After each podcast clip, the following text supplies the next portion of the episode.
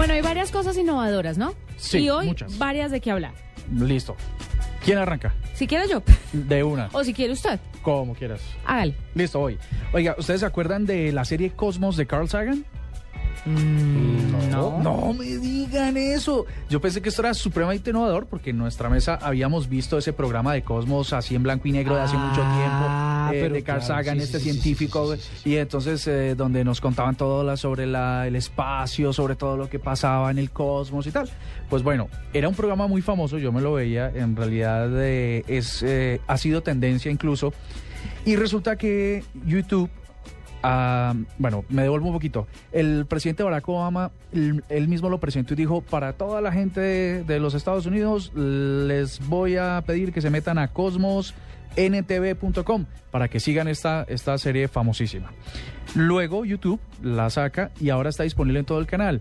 Es innovador para que todas las nuevas generaciones puedan revivir uno de los, yo quiero decir, el más famoso, el más famoso de los científicos que puso la, la- la ciencia y la tecnología al alcance de los televidentes. Vea pues. Yo le tengo otros datos, además que eso va como camuflado en cifra, con cifra, ¿no? A es ver. importante.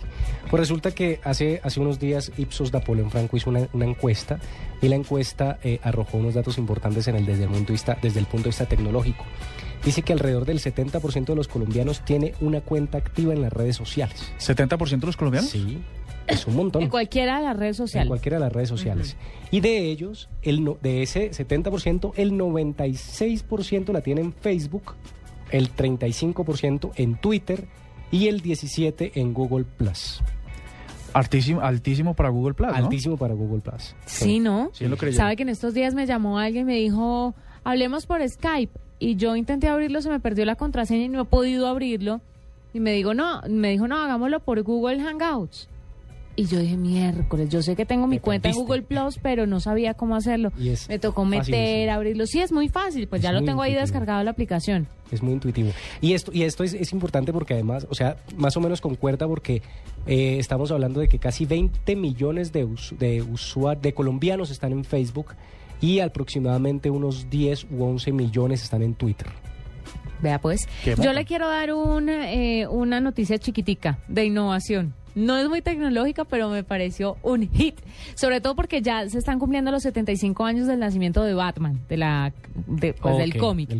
Pues resulta que como últimamente hay tantas protestas, no solamente en Colombia, sino a nivel mundial, hay un par de personajes que decidieron crear un cinturón para las protestas.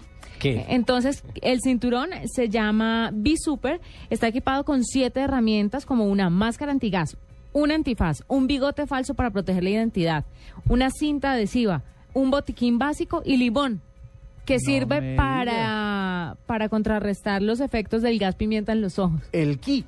El kit. Entonces, próximamente se venderá en internet. Ese pero sí lo voy a necesitar tanto- porque yo les cuento que yo estuve... eh, ¿Va a echar una piedra? vez, no, bueno, ¿Va- estuve una va vez a en la clínica Ah, por causa de un gas pimienta gracias a un efectivo de la policía. Claro, mire, es un hit.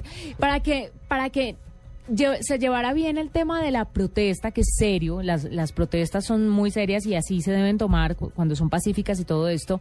Eh, entonces trataron de hacerlo lo más discreto posible. Es un cinturón negro, como si usted fuera un plomero, un cinturón negro y tiene sus Sí. siete herramientas a los lados.